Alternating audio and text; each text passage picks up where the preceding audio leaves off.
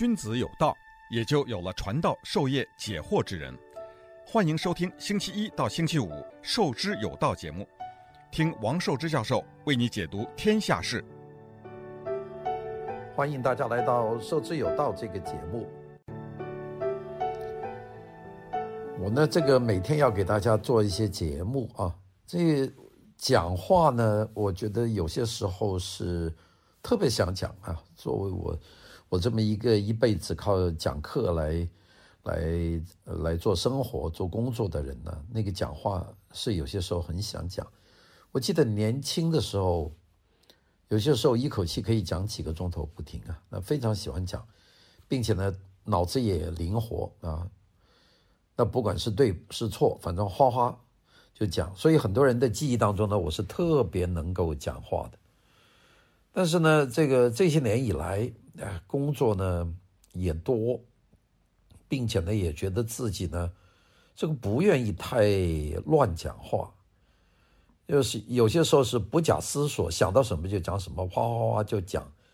那么到现在呢，就是觉得讲起话来呢，觉得挺挺费力的啊，就是希望自己讲，你不要讲错话。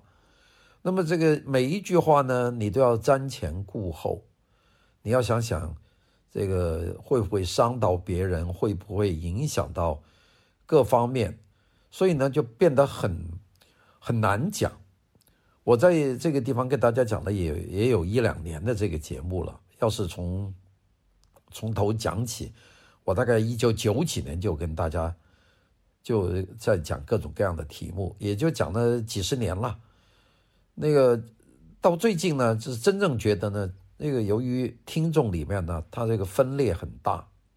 原来不觉得，原来觉得你自己讲了，别人就会认同，因为自己嘛，总是觉得自己是对的。但是呢，现在呢，就发觉你要讲任何一个问题，那基本上呢，就是分裂成两边，就有一半人说你讲得很好，愿意听；有一半人呢，可能在骂你。那我呢，在一个这样的位置上，呃，给大家讲，呃，文化呀，讲新闻呐。分析一些事情啊，总是希望大家都有用嘛。结果呢，慢慢形成一种局面。如果你稍微注意一下，差不多有一半人在骂你，那么所以呢，就觉得讲起来呢非常费力。所以这样呢，就影响我自己讲话的这个速度了，就讲得越来越慢，讲得呢比较呃瞻前顾后，那就是不不太愿意得罪人。所以这样呢，并且呢，那个要选的那个题目呢。也觉得越来越难啊！那个你说讲哪个题目呢？有很多题目，你觉得讲得很过瘾，结果一讲出来呢，哗哗的就有一半人就在骂你。所以呢，你本来好好的，大家呃是个朋友，现在呢有一半人认认为你不是个朋友，那你就是因为你自己要讲一个东西，就搞成这样的局面，所以觉得呢也是居心不忍啊。所以呢。现在讲话呢就非常的小心啊。那么今天呢，我也是说，哎呀，这其实最近发生了很多很多的大事了。这些大事呢，每个大事呢都可以讲上一大段啊。这个你看，最近这这个过去的这一天啊，几件大事，一个说美国加州的一个政府啊，一个法院就把这个美国这个关于 TikTok 这个禁令，把这个。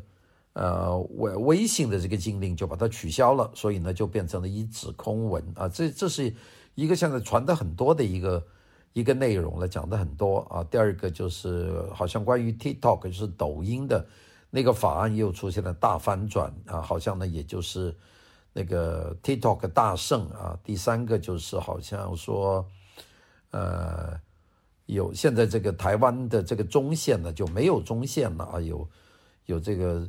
中国飞机飞过中线，然后台湾飞机起飞，最最后呢，台湾飞机被中国大陆的飞机包围了啊！就是这个这些消息，这些消息呢，大家都很热啊，并且呢，都各种各样的讲法都有。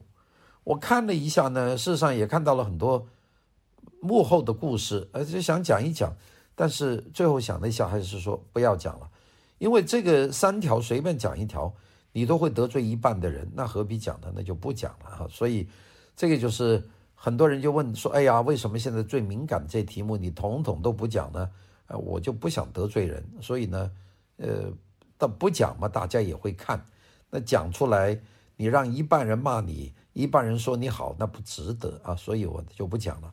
今天呢，就是用这个时间和大家讲一个故事啊，这个故事呢还是蛮值得讲的，就是有一个美国的一个老人家叫 Donna Kendall，这个九月十九号的过世啊，九十九岁。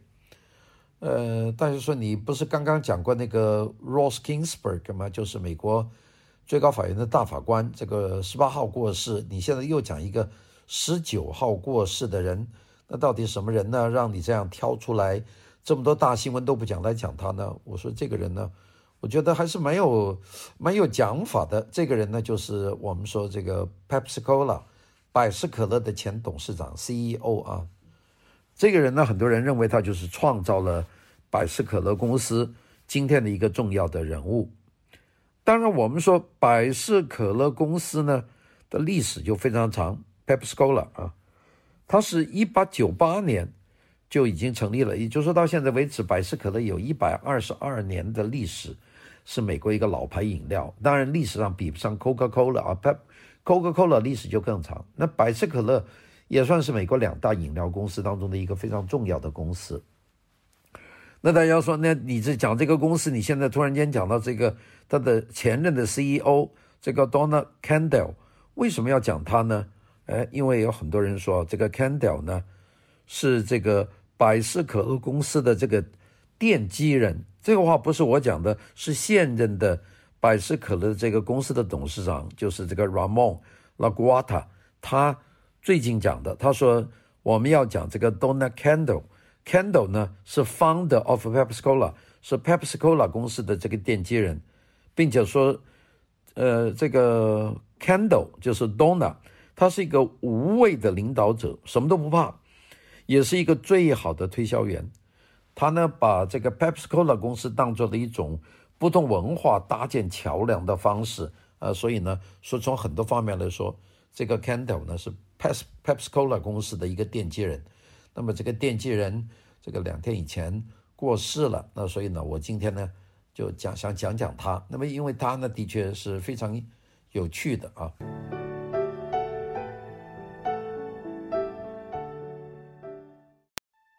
君子有道，也就有了传道授业解惑之人。欢迎收听《授之有道》节目，听王寿之教授为你解读天下事。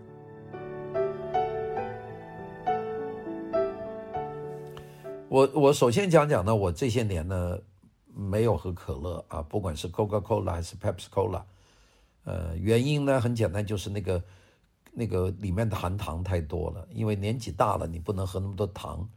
但是我应该说呢，我是非常喜欢喝喝可乐的。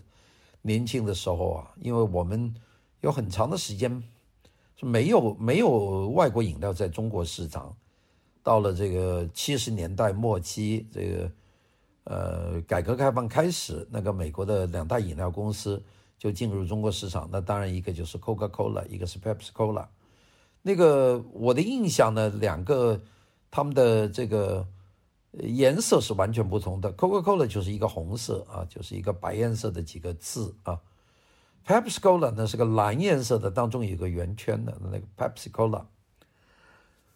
我呢，早年喝这个两种可乐呢，我还真还不太分得出来，因为觉得这个经典的 Coca-Cola 和经典的 Pepsi Cola 的味道很相近啊。这是我，因为我喝的少了，到慢慢呢自己呢就喝出了一些一些这个习惯来。呃，冰的可乐呃，在我们年轻的时候是一个非常非常好的一个记忆。那因为这个。和这个冰冻可乐和这个我们所经历的这个封闭年代和开放年代有密切的关系啊！就当你一想到开开改放呃解放开改革开放，你想到的就是几个东西，一个就是你可以拿一个 Cola，不管是 Pepsi Cola 还是 Coca-Cola，拿在手上是冰冷的，有这是一个印象。第二个，你邓丽君的歌可以走满街听啊。第三个，你看见大家穿喇叭裤啊，这个。破牛仔裤满大街走，第四个就是看见很多人留长头发，男男孩子留长头发，这这种感觉啊，后来跟着就是有摇滚乐等等这些，这些就是我们说早年的我们这个七十年代这种这种记忆当中的东西。那么这个这个记忆里面，这个 Co 这个 Coca-Cola 和 Pepsi-Cola 一定是占有一个非常重要的一个组成部分。呃，我呢现在呢也是到那个非常呃口渴的时候，我还会叫。叫一罐可乐啊，不管是 Coca-Cola 还是 Pepsi-Cola，我我都会喝下去。喝喝的时候是很开心的，因为那个气啊那个冰的感觉啊，当然自己知道，哎呀，今天又把我今天的糖分的含量把它喝掉了，这个是有个感觉。但是总的来说还是喜欢的啊。那么我们呢今天呢就是要讲讲这个整个的这个 Pepsi-Cola 的这个刚刚去世的。CEO 就是 Donald Kendall 啊，就是礼拜六过世的。我们先讲讲他这家公司呢，大公司啊，pepsicol 公司。这些公司是一个上市的公司，其实年纪很大了。这些公司是一八九八年的公司，它的创办人叫 Caleb Branham。那个他的故事我就不讲了，因为这个讲呃 Pepsi-Cola 那好像帮他做广告一样。其实我也没有，从来没有想过做广告。不过这个公司呢。非常厉害，他在好像去年的营业额是六百二十亿美元，净利润都有六十几亿美元，那这个不得了，一年做六百多亿美元的生意，净利润一年都有六十多亿到七十亿美元，这个不得了。你要知道，这不是坐飞机或者是坐汽车啊，也不是做这个。电脑或者做手机啊，这是做饮料啊，就是我们这个 drink 就能够做得这么大，这也就是一个非常奇迹的事情。我们其实跟这个 Pepsi-Cola 公司呢，经常发生关系，但是不太注意。那我们想，一九七七年 Pepsi-Cola 公司就并购了这个 Kentucky Fried Chicken 呢，就是肯德基炸鸡。那么所以呢，凡是你去 Kentucky Fried Chicken 呢，你去喝饮料的时候呢，就只有 Pepsi-Cola。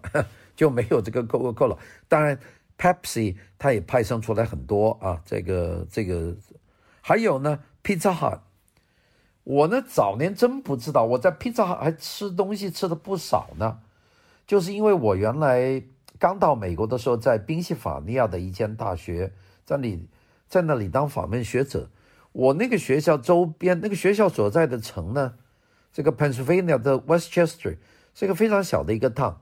这个城里面呢，到这个周末呢，就所有地方都关门了。这学校旁边没餐馆，这个非常奇怪的。我想现在不会了。现在我大概有也有这个二十年没有去 Westchester，但是我在那个时候呢，学校周边没有餐馆。如果学校的 cafeteria 这餐厅不开的话呢，你得走路去吃东西。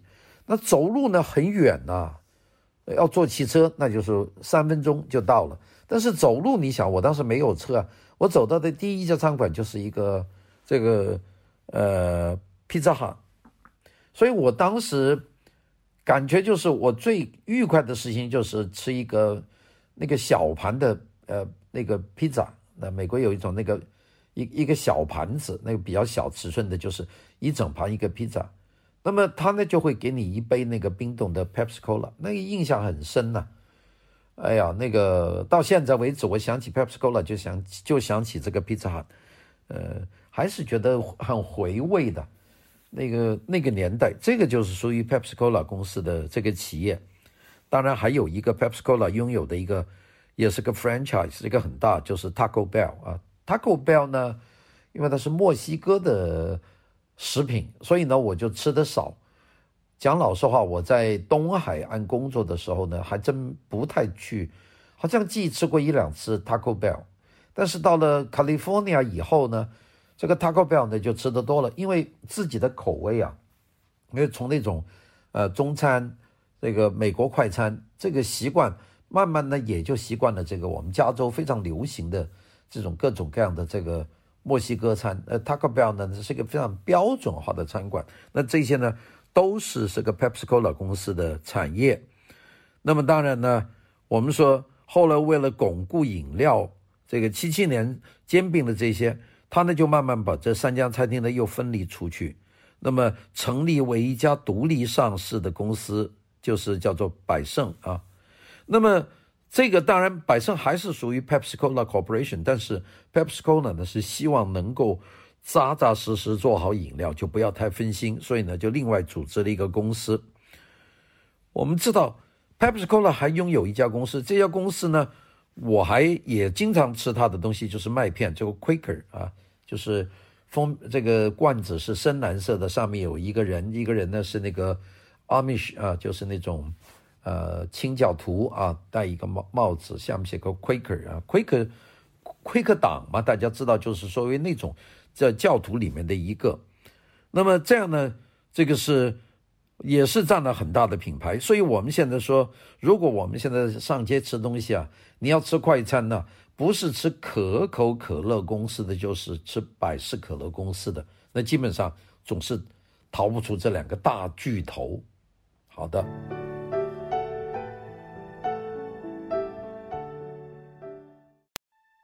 君子有道，也就有了传道授业解惑之人。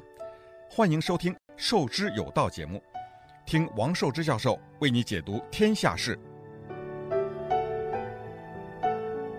今天呢，就来讲讲百事可乐的这个刚刚去世去世的这个董事长，这个 CEO，这个 Candle 啊，这个 Donna Candle。Candle 呢，原来他还真不是做饮料的。Candle 一九二一年出生的，那就是在这个礼拜六才去世，享年九十九岁。他是在 Washington State 啊，在那个地方出生的，是一个农民的孩子。他在当时到那个 West Kentucky State University 西肯塔基州立大学读了三个学期，没读完，那个时候打仗了，那么就被应征入伍。我看那个 Wikipedia 上说他。是他的空军飞机在，呃，太平洋战争当中还还打过很多仗。那么到了第二次世界大战以后，在一九四七年，他就加入这个 Pepsi Cola 公司，就从事 sales，从事销售工作。他做了多久呢？他呢五年，他做得非常好，就是一九四七年进入百事可乐公司从事销售，五年以后，他就被提升为。百事可乐在全美国的销售的副总裁，升得快。那个时候他才三十一岁。那个当时啊，你想到五年以后，一九四七年，不到一九五二年、五三年，他当然全国的这个工作，当时百事可乐的市场比例，那就远远落后于这最主要的竞争对手，就是 Coca-Cola，落后的多了。那个可口可乐公司呢？自己标榜的说法呢，就是我是正宗的，我是 可乐嘛，就他嘛，并且 classic，他说我是 classic original。那么 Candle 出任百事可乐的 CEO 以后呢，他呢就想办法，你不能挑战 Coca-Cola 公司的这个正宗经典呢，那怎么办呢？所以呢，当时这个 Candle 出世，出任 Pepsi Cola 的 CEO 啊。他呢就找到美国一个大的广告公司，叫 BBDD 啊，这个广告公司就让他们策划一个能够对抗可口可乐公司的这个叫法。那么最后呢，就想出一个新的词，这个新词呢叫 Pepsi Generation，叫做百事可乐新一代。那么并且呢，将百事可乐定位为年轻人的饮料啊，以年轻人的 Cola 啊。呃，这个这个非常定位很厉害了。你可口可乐是正宗的，可口可乐是经典的，我是年轻人的，那我可以放弃这些年纪大的人，但是我盯住年轻人。大家知道，年轻人和小孩子喝可乐那是完全没有糖的节制的。你看那那下课那些中学生坐在我们的餐馆要一杯可以续杯的，两个人坐在那里一杯又一杯的喝。我有时候看见这些小孩子，中学生一人拿一杯那个超大的这个。可口可乐或者 Pepsi Cola 装了一大杯的冰，一路就这么喝过去，我都不知道这孩子要吃多少糖。但这个呢，就是变成了他的 Pepsi Cola 的一个很重要的。那么，一九七五年，Candle 呢，他就想办法去了解他这个定位对不对，他就搞了一场这个测验的活动啊，就是盲测，也就是大家呢，呃。呃，给你两杯可乐，一杯是可口可乐，一杯是 Pepsi Cola，呃呃，上面不写名字，那大大家这个不知道是什么，喝了以后，然后再说哦，呃，喜欢哪一种，然后说完以后就告诉你是什么可乐。通过这个活动呢，活动呢，他就完全知道年轻人中的地位，因为它的口味、它的甜度，哎，大家都知道。结果呢，更多的年轻人在这个盲选里面呢，就选了这个百事可乐。所以百事可乐呢，他就大做年轻人的工作，并且呢，把广告呢就盯在这个地方做。那么，所以呢，这个比例呢就了不得了。呃，很长一段时间，可口可乐在美的市场的占有率和百事可乐的占有率大概是三比二，也就是说，呃，如果可口可乐占占占了三成，那么呃百呃五分之三的市场，那么呃百事可乐就占了五分之二的市场，也基本上半壁河山。这个就是 Candle 所立下来的功劳。那么，并且呢，要想办法。要占据年轻人的市场，这是一个了不起的事情。那么这一点呢，百事可乐在品牌代言人上是最独的，这个就跟 Candle 有关。讲一个例子啊，一九八四年，百事可乐公司请 Michael Jackson 帮他拍两条广告片，花了多少钱呢？五百万。一九八四年五百万呐，你要放到现在这个二零二零年。你想值多少钱呢？我看是过亿了。哎，请 Michael Jackson，Michael Jackson 那个时候正在上风，那个就是 Candle 选中的 Michael Jackson，就拍两条广告片。那个 Michael Jackson 呢，在这里唱，然后呢就和这个 Pepsi Cola 拍了这两条广告片呢。后来做了一个调查，这两条广告片不得了，全美国有百分之九十六的人看过这条广告片，平均呢。每一个人看多少次呢？看十二次。大家说怎么可能呢？哎，他这个广告片拍了以后就不放在电视上吗？放在电视上，年轻人喜欢看的电视连续剧和节目，在这个上面，反正到了你们要看的时候，我就放 Pepsi Cola，就是 Michael Jackson 唱歌。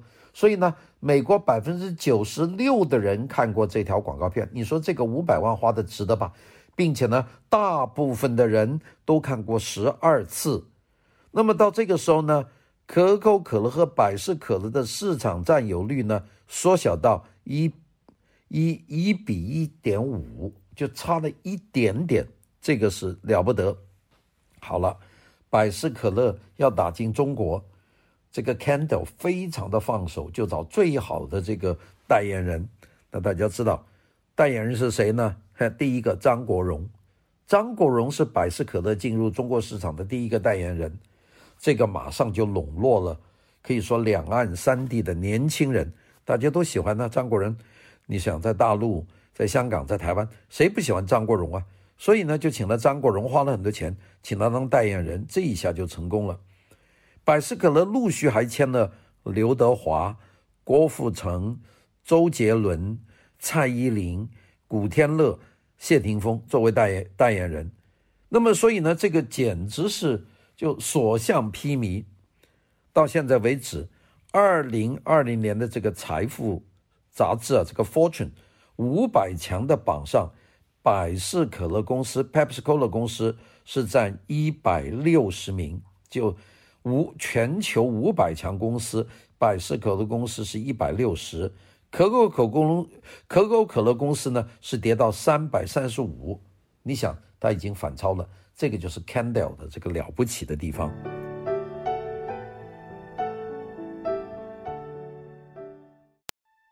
君子有道，也就有了传道授业解惑之人。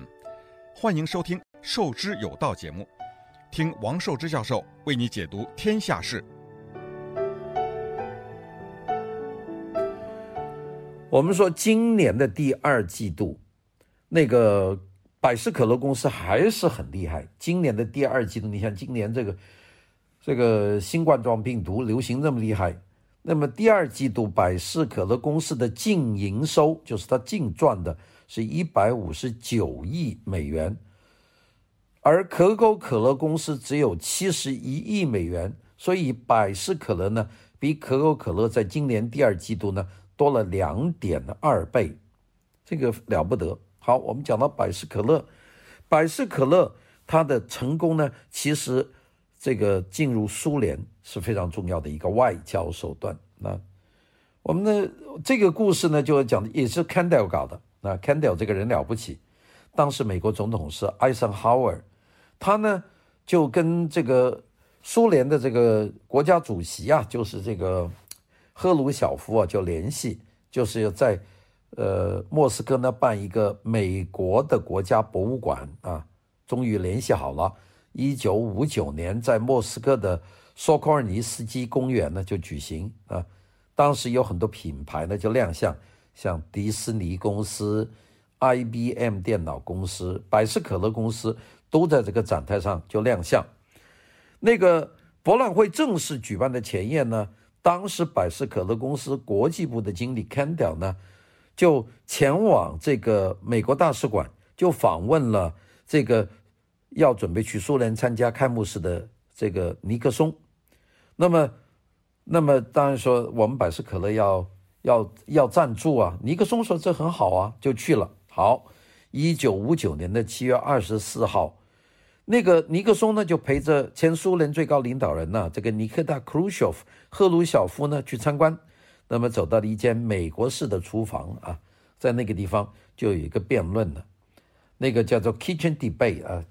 那个辩论，当时赫鲁晓夫非常强悍的，就是说有一天我们将要把你们美国埋葬掉啊！尼克松就讲他怎么样，赫鲁晓夫说啊，我们苏联都行，就是一个辩论。这个辩论的时候呢，两人僵持不下。那尼克松呢，还是陪着赫鲁晓夫，他们一群人呢，就走到百事可乐公司的展台。那么这个 Kendall 呢，就看见这个。赫鲁晓夫和尼克松走到这里了，他就拿了一杯可百事可乐，就递给赫鲁晓夫，啊，并且跟赫鲁晓夫说：“我们可以在莫斯科生产出和美国生产一样好的产品。”赫鲁晓夫呢，就端起那个杯子喝下去了。我敢说，赫鲁晓夫是非常喜欢喝，因为这个，你想那个可乐到嗓子里那种感觉，那跟那个喝喝惯伏特加酒的人是没有没有办法比较的。那么这个照片呢就被记者拍下来了，所以呢，这个就变成了百事可乐在苏联最佳的宣传广告。那么 Kendall 呢也借这张照片呢，在百事公司的领导人里面排名了迅速的窜升。那博览会结束五年以后啊，这个到了一九六四年，他就荣升为百事公路百事可乐公司的这个行政总监，就 CEO。那么百事可乐公司就已经将它的营业就营业的国家翻了一倍，海外的收入呢翻了两倍，那个了不得。好，这个百事可乐在苏联卖得好啊，它进到一个市场啊。那么 Kendall 呢就说，他讲到百事可乐公司进入苏联呢，他所认识到非常重要一点，就是苏联人和美国人的共同点呢。远比大家想象的要多啊！就很多东西，比方说喝可乐，他们都很喜欢。那么，所以呢，这个两个人呢，就是说，哎呀，就是非常好啦，克鲁晓夫啊，尼克松啊，都达成了这个协议了。好了，这个他们就签订了一个合同，因为大家要换嘛。苏联呢，想美国多一点百事可乐啊，这个到苏联，那么。嗯，他要苏联要跟美国买呀，苏联没有钱呢，就签订了一个谈判的协定。那么谈判协定是什么东西呢？这个协定呢，就是苏联以伏特加酒的等价换可口可乐的原浆，就这个方案。这个就是肯肯德签的。原浆呢，就是浓缩的，有了原浆，再拿到苏联去，再加水啊，加冰啊，它就变成了这个 Pepsi Cola，就变成百事可乐。那么这个。原浆的这个是液体的，比较稠的。这个原浆多重呢？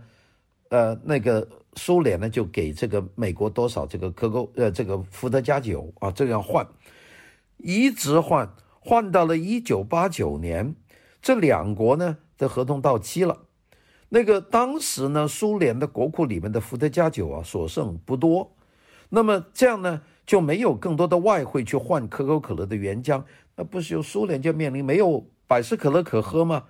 那么这个时候，百事可乐公司和苏联呢就签订了一个合同，这是一九九零年三十亿美元的一个订单。那苏联呢，伏特加酒不给了，那么就给什么东西？给百事可乐公司呢？就给他军舰，因为苏联用不上那个军舰了。前苏联用了一艘巡洋舰，一万三千吨，一艘护卫舰，一艘驱逐舰，十二艘潜艇，还有好几艘游轮，用这个方式呢，就换取美国价值三十亿美元的百事可乐的原浆。从此呢，这个事情一出来以后呢，百事的可乐公司就从一家饮料公司摇身一变，成为世界第六大的海军力量的拥有者。这个是世界上最大的私人海军，就是又有巡逻舰、巡洋舰，又有驱逐舰，又有这个呃十七艘潜艇，还有油轮。这苏联一次就给了百事可乐公司，你就给我们的这个原浆，苏联呢就继续可以可可可口可乐。所以 Kendall 啊。为这件事情呢，还当时见到美国的国家安全顾问，就这个 Brent Scowcroft 斯考罗夫特就说啊，他说我们解除苏联武装的速度啊，可比你们快得多。你们政府搞不定，我们呢就搞定了。那么在这个种过程里面呢，可以说这个 Kendall 呢起的一个非常重要的一个作用。那个呃，这个我们说美国呢这个。百事可乐，当然也包括可口可乐，是真正是全社会的饮料。那不管你是贵人还是你是穷人，这个可乐啊可是少不了的。那今天呢，我们就用这段简短的这个介绍，给大家讲一讲刚刚去世的百事可乐的前 CEO 啊，这个 Candle 啊，这个 Donna Candle，好，九十九岁。谢谢大家的收听，拜拜。